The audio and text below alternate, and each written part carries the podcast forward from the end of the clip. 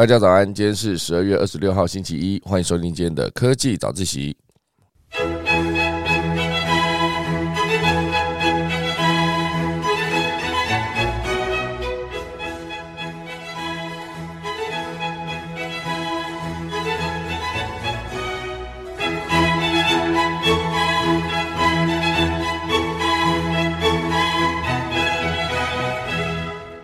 大家早安，又是新的一周啦。本周第一集的科技早自习要跟大家聊聊，就是第一大段会是让 Google 紧张的这个聊天机器人，也就是 Chat GPT。好那其实过去这一段时间呢，这个 Chat GPT 在全世界引起了非常多的讨论跟试用。那确实呢，现阶段 Google 是发布了一个红色警戒。到底为什么一款聊天机器人会吓到这个搜寻龙头呢？好，等下来跟大家分享。第二大段呢，是一系列跟加密货币以及加密货币交易所有关的消息哦，就是 FTX 之前破产哦，所以现阶段呢，它的创办人 SBF，也就是班克曼弗瑞德啊，不是啊，对，班克曼弗瑞德哈 SBF，他现阶段呢是七十六亿的天价交保。就是二点五亿美元交保，然后主要就是靠他爸妈抵押房子才能够交保。现阶段呢，引渡回美国受审。好，等下来跟大家分享。第三大段呢，会是周末燃烧的这个伯克莱，好，伯克莱的清洁工的假承揽真雇佣的这个争议，引起非常多的讨论。好，等下我们钟声过后开始今天的科技早自习喽。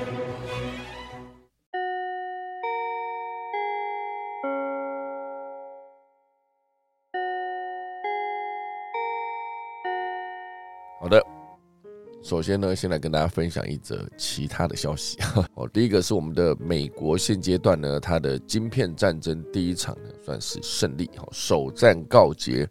因为之前美国在发布晶片禁令的时候呢，我算是有效切断了华为取得先进晶片的管道。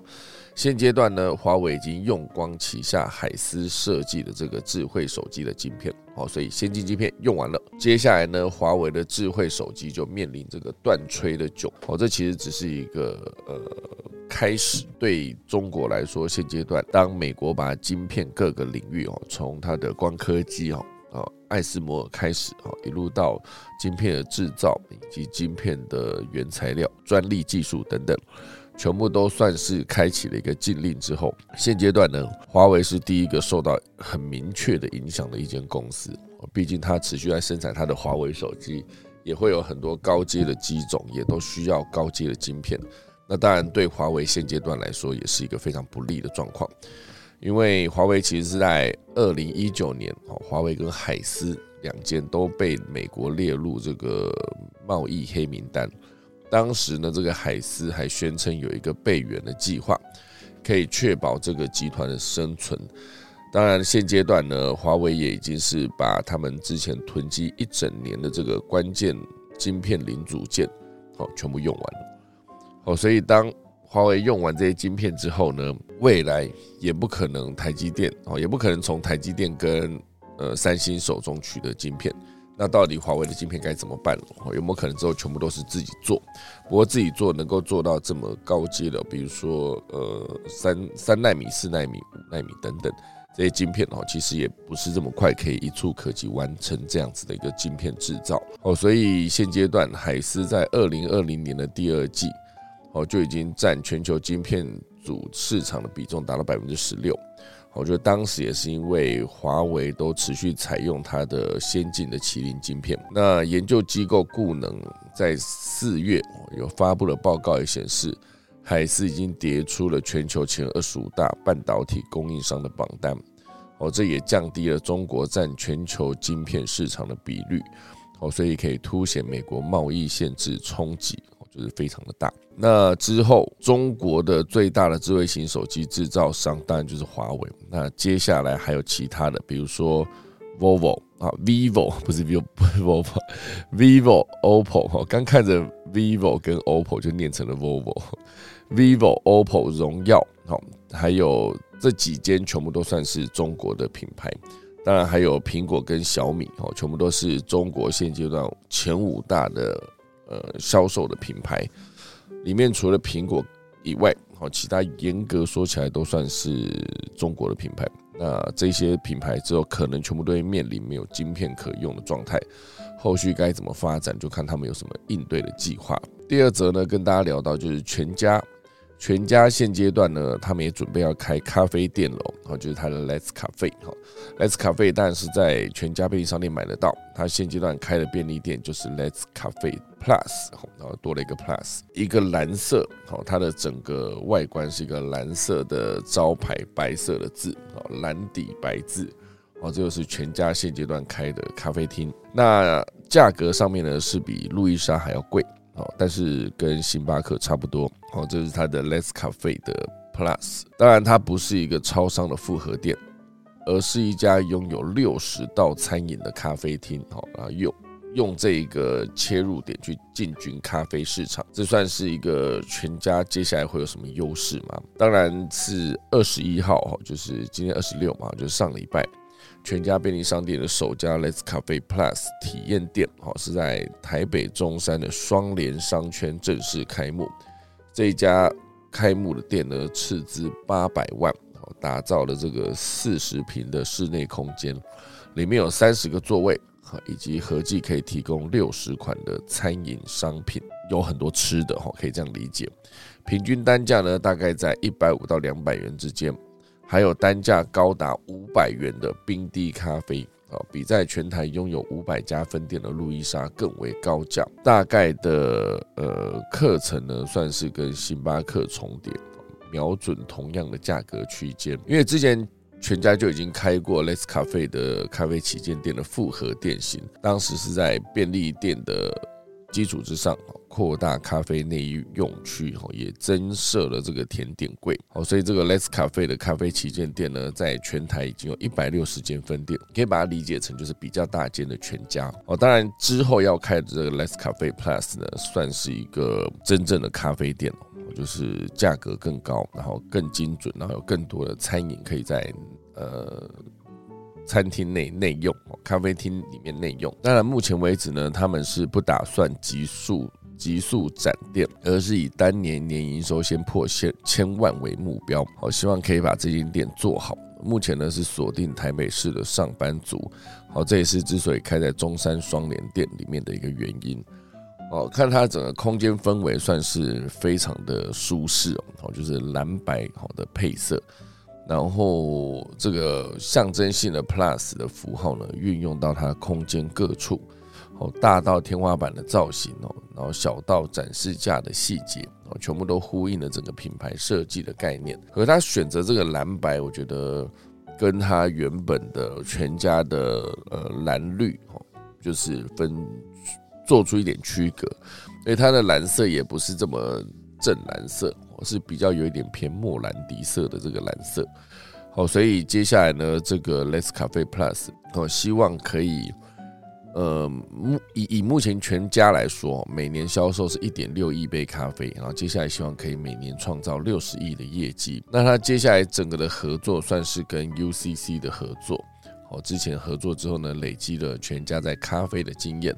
而且他们也累积了长期的鲜食调理技术。哦，所以像是他们自己自家的呃妈妈主义哈，就是吃的嘛，啊这一块可不可以也能应用在全家的咖啡哦这个旗舰店里面？那当然，全家旗下的餐饮子公司全家国际餐饮目前也提供了技术支持，所以接下来在全家的这间店呢，可以有更多的餐食，而且还符合两大外送平台。同时，这个支付跟点数呢，也全部跟全家同步，哦，所以这件事情算是整合的非常完整，我就看大家之后有没有兴趣去尝鲜看看。快速再跟大家分享一下关于特斯拉的消息哦。特斯拉呢，现阶段哈，它是一个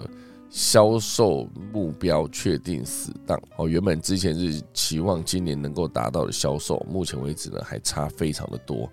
哦，所以在现阶段呢，为了挽回订单。伊隆马斯克呢，把这个计划向客户提供的折扣，好，从三千七百五十美元直接增加到七千五百美元，好，所以只有买特斯拉可以有更高的折扣。那当然，主要是因为今年，哦，你不能说它卖不好，主要就是因为供应链其实也有问题，哦，供应链其实在之前上海工厂因为封城的问题，哦，所以超级工厂无法生产。那当然后来稍微解封之后呢，它其实是有尽快赶上它的销售目标。不过在制造端呢，还是非常的呃辛苦哦，订单也减少。哦，库存却增加，好，所以整个特斯拉的 Q 四整个压力非常的大。那今年十一月中呢，特斯拉官网也将所有的 Model Three 跟 Model Y 的交车等待时间缩短到至少一周。外界猜测呢，都是因为订单量下降、需求衰退，好，所以现阶段呢，你整个交车等待时间可以缩短。这是外界对于特斯拉的一个印象。好，当然以特斯拉内部来说，很多的。民众哈，或者是特斯拉的员工哦，也可以理解成特斯拉目前为止呢是没有 CEO 的状态，因为伊隆马斯克算是一个挖东墙补西墙，当初为了买 Twitter，哦，算是已经连带拖垮了特斯拉了吗？哦，这就是现阶段整个伊隆马斯克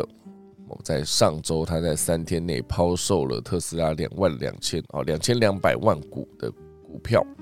一共套现了三十六亿美元，那当然，这三十六亿美元是不是为了当时去购买 Twitter 来的？吼，因为如果没有特斯拉持续的这个金元输出哦，伊隆马斯克的 Twitter 可能难以存活。那在伊隆马斯克接手这个 Twitter 之前呢，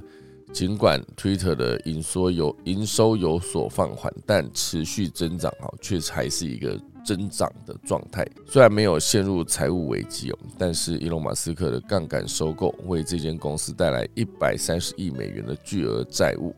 每年呢大概十二点九亿美元的利息成本哦，这比 Twitter 去年赚的都还要多，入不敷出哦，可以是这样子一个状况。当然，这个拆东墙补西墙已经不是第一件啊，已经不是伊隆马斯克第一次这样做了。二零零九年特斯拉陷入困境的时候呢，伊隆马斯克就向 SpaceX 借了两千万美元，哦，来维持特斯拉的公司正常营运。那二零一六年呢，特斯拉又变成了东墙哦，因为当时伊隆马斯克收购了由堂兄弟创办的濒临破产的这个太阳能电池板公司，也就是 Solar City，吸收了大概三十亿美元的债务。而二零一八年呢，哈，伊隆马斯克又调用了 SpaceX 的资金来支援他的隧道哈运输企业的 Boring Company，好，引发非常多投资者的不满。好，最终呢，SpaceX 获得了无聊公司的六趴的股份。当然，如果现阶段哦，他是要用这个特斯拉的金元这个 Twitter，也算是他持续不断操作的一一个手法。那就看他这一次到底有没有机会成功把这个 Twitter 救起来。而 Twitter 现阶段呢，对特斯拉来说，哦，应该说对伊隆马斯克来说，很多的新的措施也在他接手之后呢上线。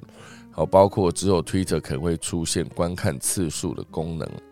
哦，就类似类似的功能呢，过过去都是出现在影音内容的观看次数，接下来有可能出现在推文的观看次数。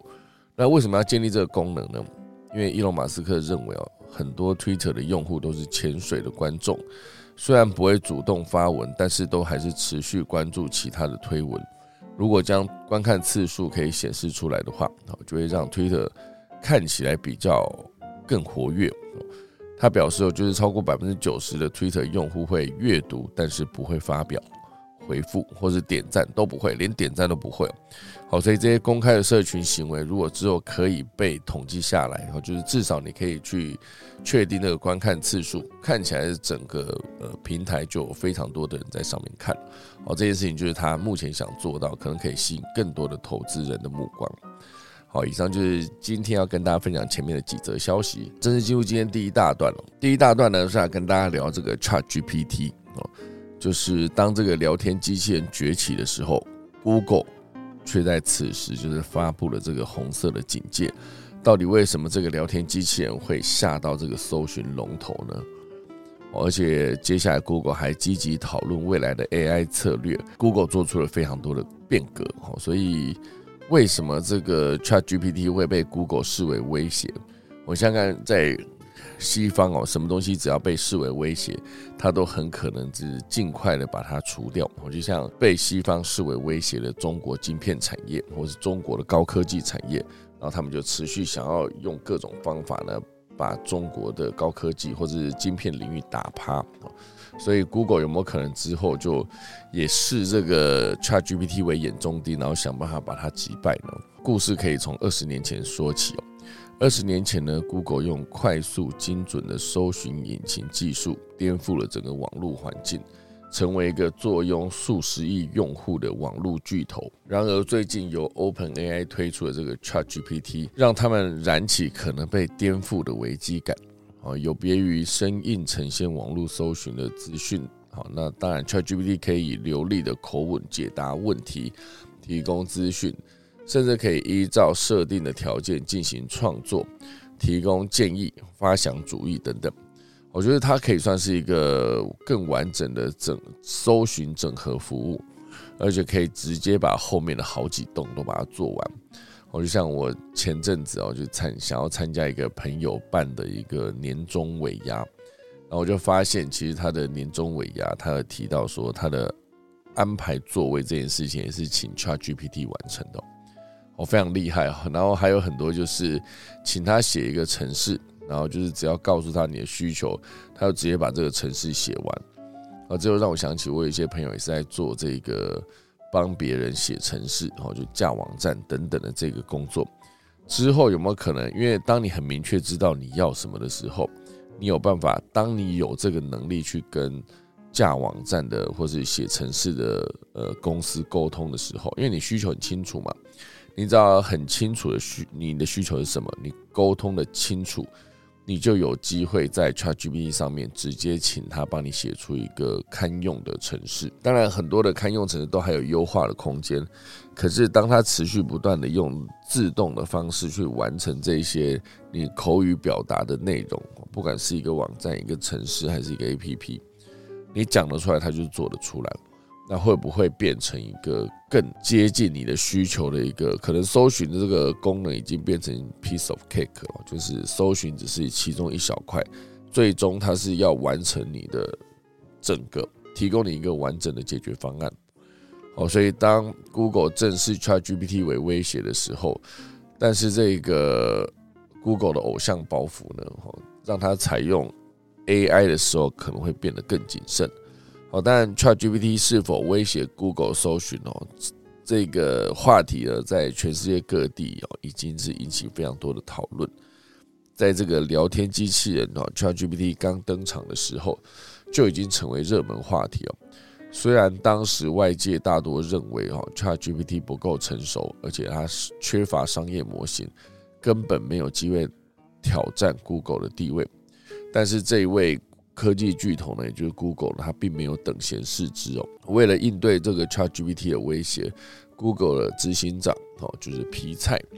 他参与了一系列的 AI 策略会议，调整了公司内部很多团队的工作。好，比如说 Google 研究、信任与安全团队就被指派开发新的 AI 原型产品，有的团队呢则投入类似 OpenAI 的一个图像生成技术。哦，这件事情呢，我觉得 AI 有没有可能直接接下来就取代 Google 的工作？哦，是非常多人在讨论的一件事。那当然，本身 Google 就算是 AI 领域的领导者，当然 Google 并没有出色的聊天机器人的技术，被前 Google 工程师指称哦拥有灵魂级意识的聊天机器人哈，就是 Lambda。当时呢。也是哈，因为 Google 工程师就指出，哇，这一套软体已经拥有意识哈，就是很像真人有灵魂的感觉。哦，可是之前这个 Lambda 也没有被 Google 直接拿来放大成像现在的 ChatGPT 一样的一个宣传方式。当今天新的挑战者出现之后。Google 一定会神圣以对，可是他却没办法，因为大象要转身总是比蚂蚁困难了。哦，所以口不择言的聊天机器人呢，会是 Google 品牌声誉的严重灾难。好，所以这就是为什么之前的 Google 就不会这么轻易的推出聊天机器人的原因，因为聊天机器人有一个很大的问题是很容易被玩坏。哈，像是。微软二零一六年在 Twitter 上面公开测试的一个聊天机器人叫做 Tay，好 T A Y，上线一天呢，就被网友荼毒成满口偏激看法以及种族歧视式的 AI。哦，最终呢，微软就很快速的就喊卡，包括 Meta 今年八月最新测试的这个聊天机器人呢。呃，Blender Bot 三，当然也是在短时间之内呢就被 网友的教育成这个阴谋论的支持者，甚至呢还把它教育成公开谴责 Meta 是假新闻的温床。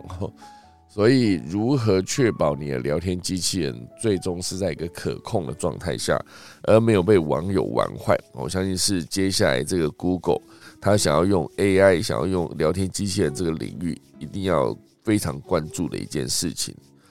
好，所以这个 ChatGPT 当然它的影响不只是在 AI 这个层面上面解决很多人的问题，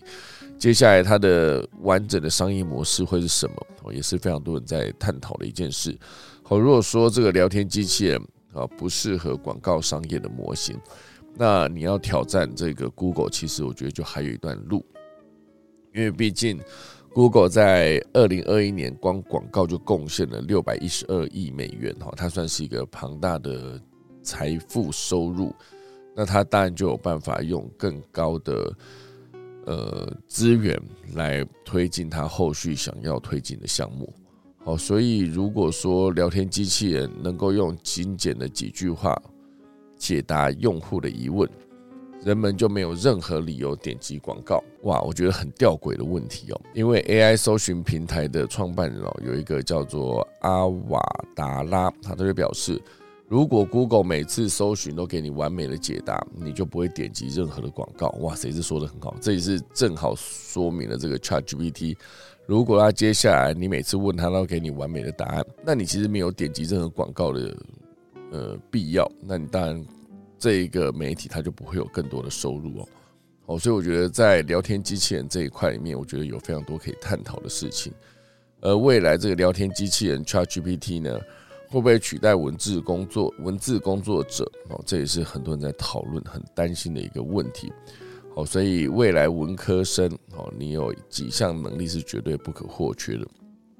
好，这个在商业周刊上面呢，也有一些专文在探讨。就是大家会不会非常担心被 AI 取代呢？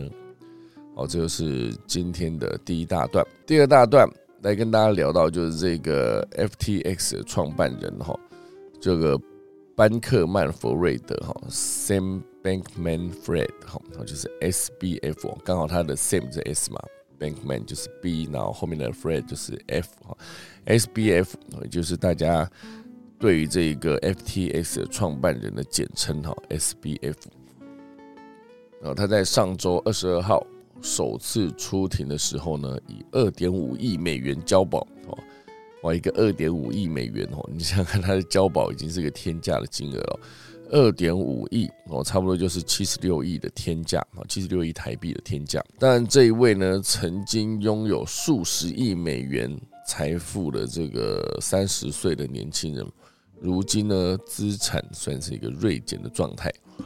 哦，他自己有出来讲说，他现在可能只有十万美元哦，十万美元大概就是三百万台币左右哦。就是现阶段在如果这个 SBF 想要来台北买一间房子的话，他的十万美元呢，大概就是三百万台币嘛，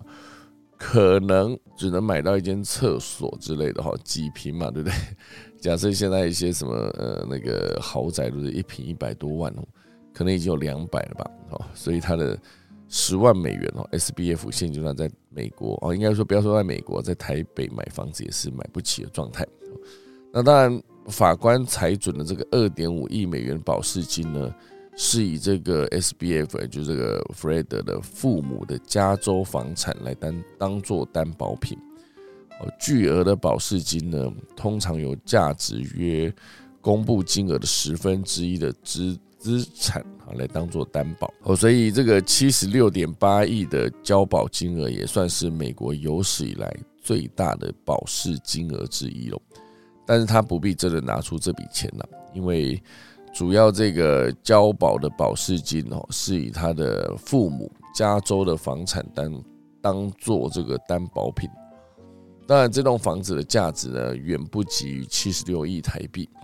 而这个巨额保释金的意义呢，在于弃保潜逃会导致严厉的财务后果。通常呢，由价值大概公布金额的十分之一的资产当做担保。哦，所以它的呃七十六亿啊，七十六亿的天价，好算十分之一吧，七亿六千万。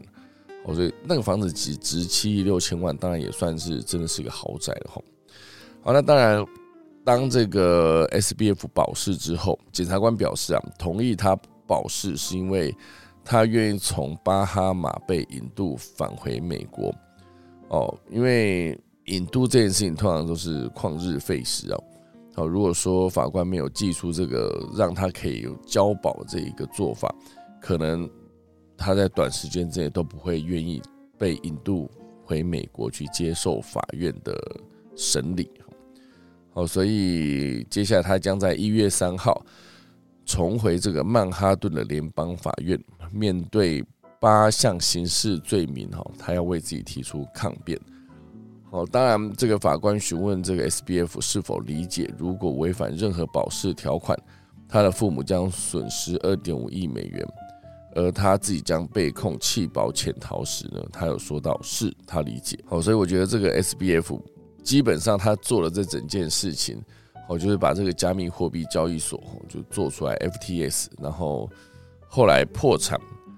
那整中间呢，他套现的过程，或者他这个公司的管理到底有多松散，多松散哈？因为呃，接手去做他资点资产盘点的这个会计团队有表示，从来没有看过这么糟糕的公司管理哦。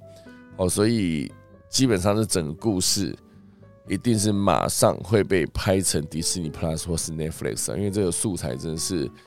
太完美了哈。好，要冲击有冲击，然后要科技有科技哈，然后要人性有人性，然后重点是全世界呢也是共同的经历了这整整件事情的。哦，如果当初有在 FTS 上面有很多资产，然后最终是因为这个操作不当，然后就资产归零的人，应该也是大有人在。哦，所以我觉得这个故事完全就是可以拿来拍成一个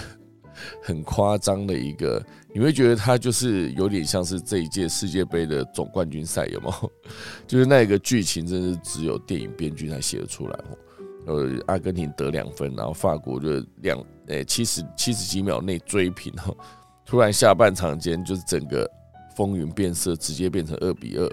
然后就踢进了延长赛，哈，延长赛阿根廷再进一球就变三比二，原本以为又稳了，就哎最后一刻 又被踢到追平哦，然后就一路逼到 PK，然后 PK 才以四比二获胜，我觉得完全就是感觉是一个很惊涛骇浪中获胜的一个过程，我觉得感觉是一个写好的剧情，有没有？哦，那当然现在这整件事情哦，就是 FTS 当他破产之后。他的执行长，哦，当然，呃，就是像刚才讲到，S B F 呢，算是即将被引渡回美国判刑。那他的共同创办人，现阶段呢，转做污点证人哦，好，就是在 F T S 的姐妹公司的前执行长，以及他的共同创办人 Gary Wang，两者都是 F T X 加密货币帝国的重要人物。因此呢，检调单位将他们的认罪以及合作协定视为侦办 SBF 的一个重大突破，我就是转污点证人了。那这整件事情，好，虽然目前为止他们的这个呃 Caroline 以及 Gary Wang 哈这两个人，哦，就是一个就是 FTS 姐妹公司哈，就是呃前执行长哦，就是 Caroline。然后还有他的共同创办人 Gary Wang 之后，哦，如果他们算是有一个认罪协定，虽然是还没有公开，不过在周周三哦，检察官公布的认罪协定中有指出，二十八岁的这个 Caroline 呢，有承认了两项电汇诈欺罪以及五项的共谋共谋罪指控，哦，包括两项的共谋。共谋电汇诈欺罪，以及共谋商品诈欺罪，还有共谋的证券诈欺罪，还有洗钱罪等等七项罪名呢，最重可以判处一百一十年的监禁。哦，这这个算是一个很严重的指控。二十九岁的 Gary Wang 呢，则承认了四项指控，最终有可能会判处五十年的监禁。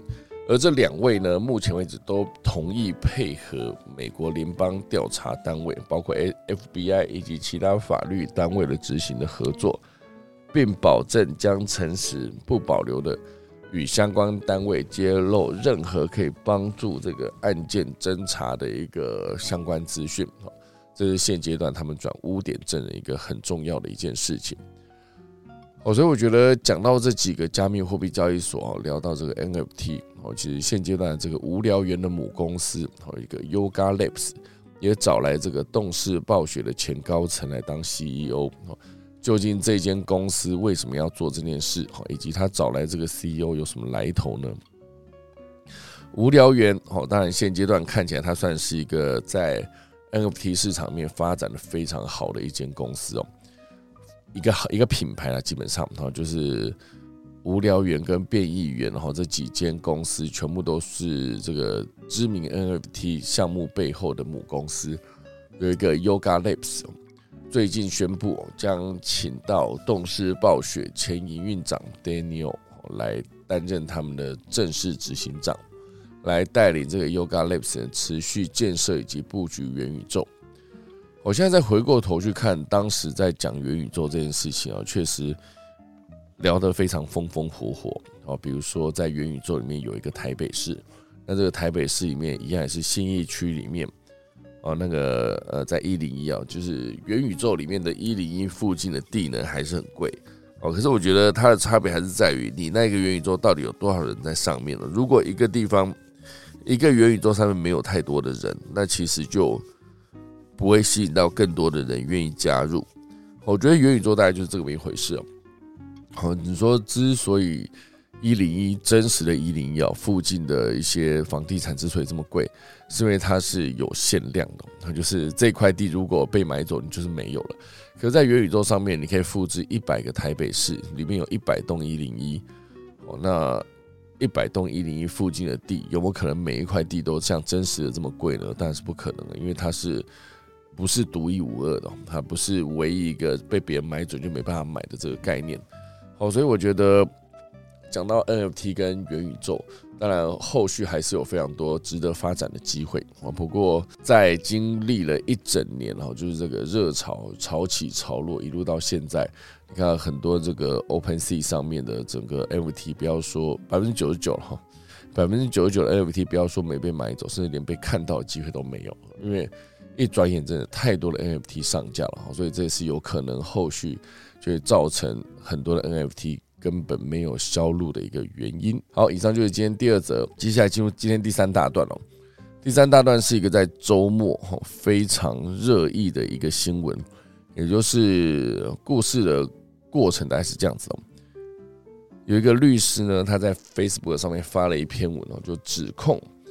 没想到博客来算是一个很糟糕的雇主哈，因为有一个案例，就是这个律师接到了这个有一位清洁工阿姨，好，清洁工妈妈去跟他指控，哈，就说这个伯克莱呢要解雇他，可是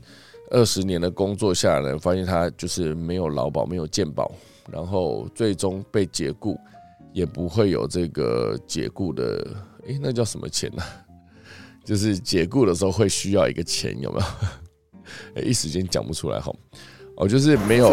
啊，资遣费啊，对了，然后他也没有退休金哈，就他全部都没有，三节奖金什么都没有。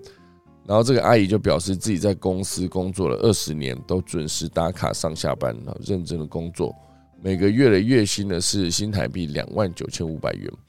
而如今这个伯克莱单方结单方面要结束这个合作关系，好，所以这个阿姨呢就没有任何的保障，好，这是由我们这个陈佑新律师哈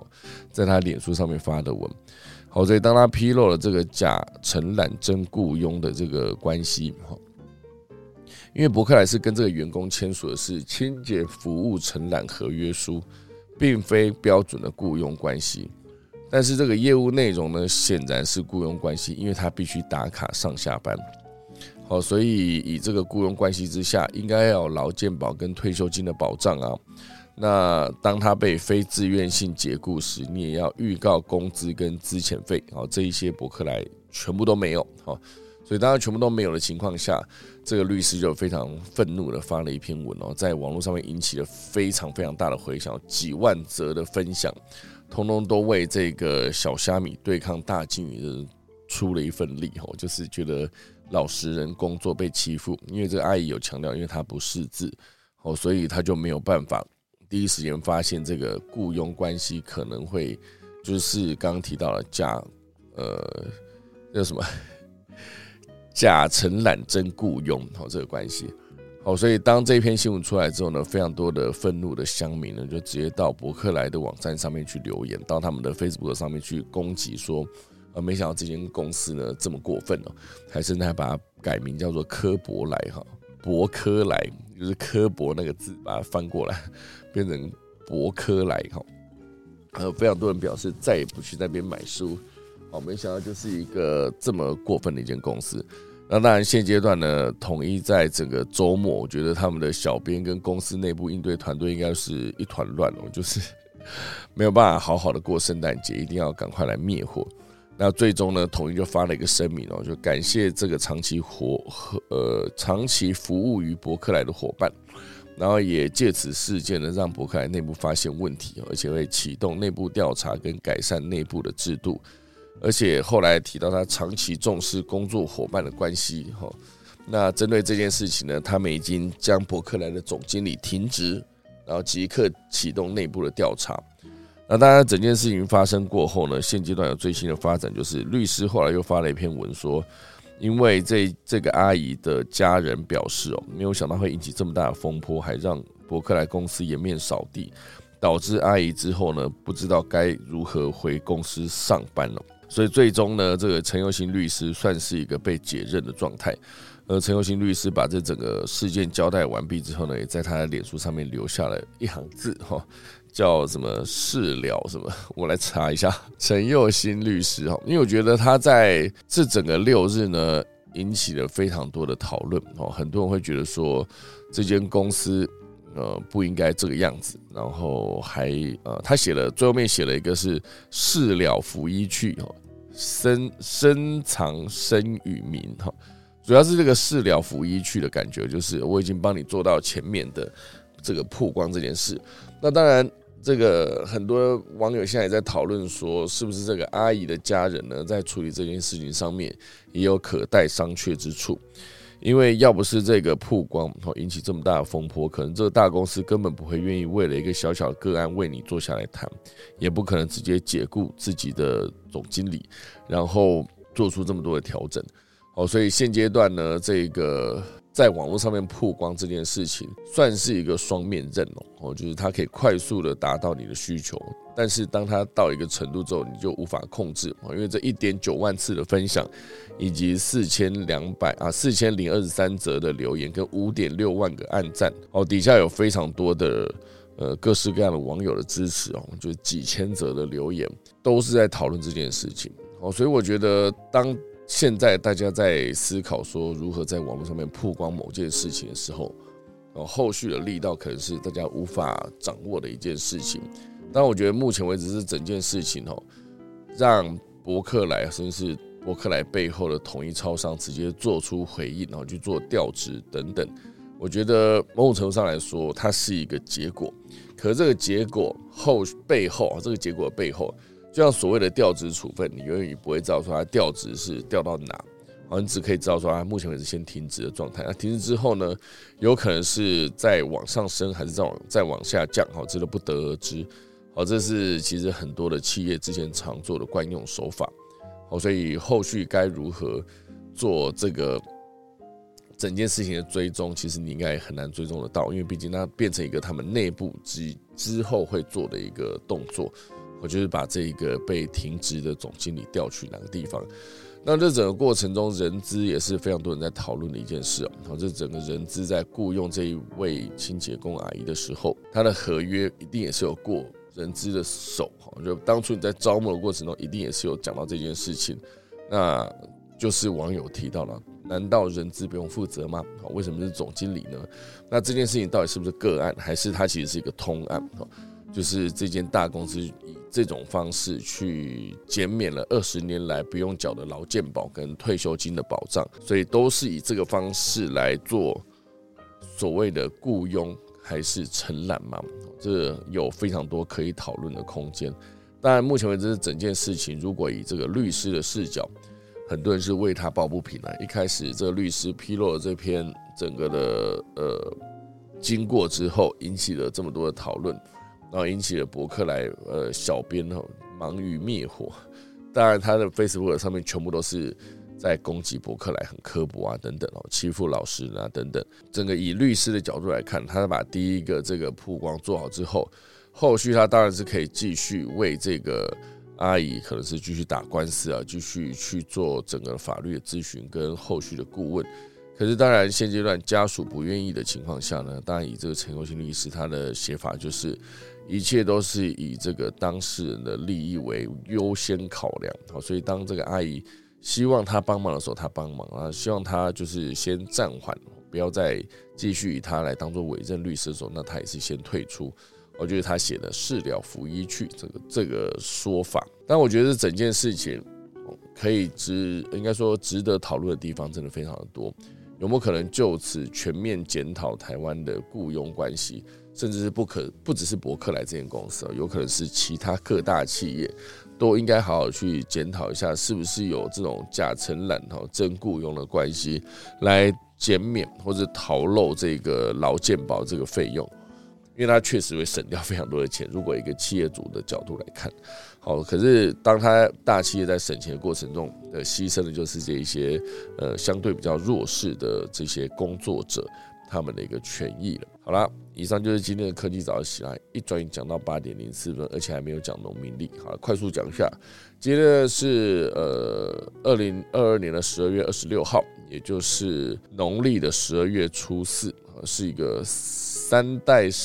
三代祖师的圣诞，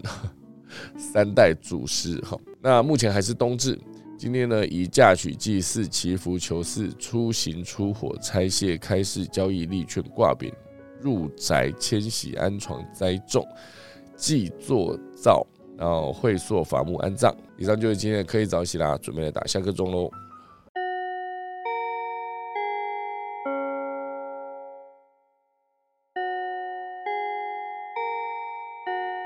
好的，感谢大家收听今天可以早起啦。我们来看今天的润圈上面要讨论什么的内容呢？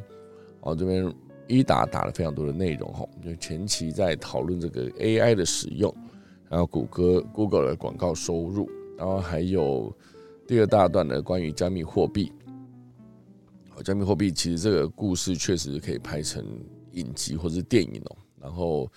呃，中间有一个是第三大段博客来，有这个雅琴是有提到说，说的好像他们不知道一样。确实，我觉得一个律师写的这篇文，然后当这个大企业出来回复的时候，呃，某种程度上，那个企业回复除了要对网民有所交代之外，应该说对这个当事人有所交代之外，哈，也是网友也在看，股东也在看，好，所以他们势必不能做出太。呃，随性的回复，因为像之前的这个，呃，上礼拜里上礼拜五讲的巨大，哦，捷安特发了一个那个声明书之后呢，就引起了后续非常多的风波，然后导致它的股价重挫，哈，好，这其实全部都是发文的艺术。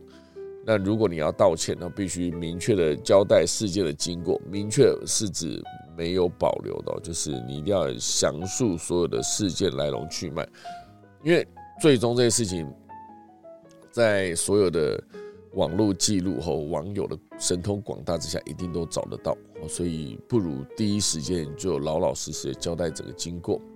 哦，就是因为你如果没有老实交代，你这一篇道歉可能会变得火上加油。哦，所以所谓的道歉说明哦，道歉声明应该都是详述你要，应该说详述你想要道歉的整件事情的经过，明确的指出你的道歉。的对象，然后第三个就是你一定要呃清楚的做出哦，应该说解释你后续该如何补偿，这几个都是呃，在网络社群行销遇到了一个状况之后，一定要非常关注好的三个步骤。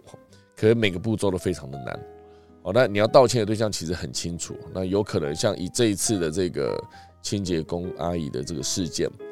你一定要详述这整个经过，就是在二十年前他怎么样经过呃什么样的一个面试，然后进来当时讲好是什么，后面是什么，然后这这这二十年来是不是真的就是没有劳健保支出，都必须把这详细详述出来之后，你要道歉的对象到底是只有这个阿姨呢，还是？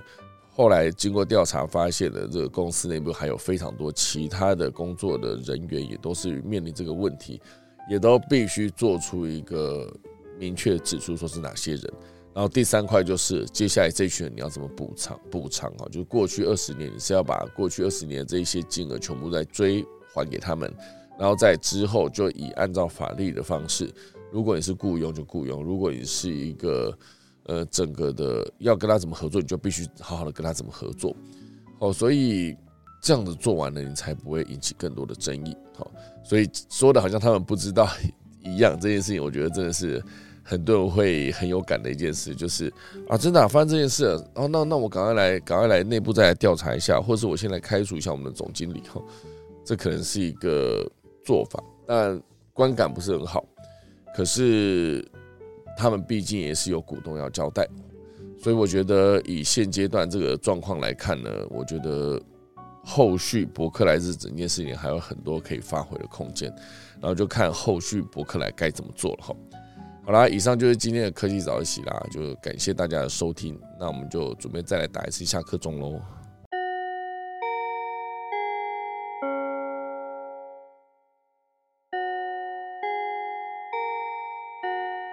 好的，今天就谢谢大家收听科技早起啦，我们就明天十二月二十七号礼拜二早上再见，大家拜拜。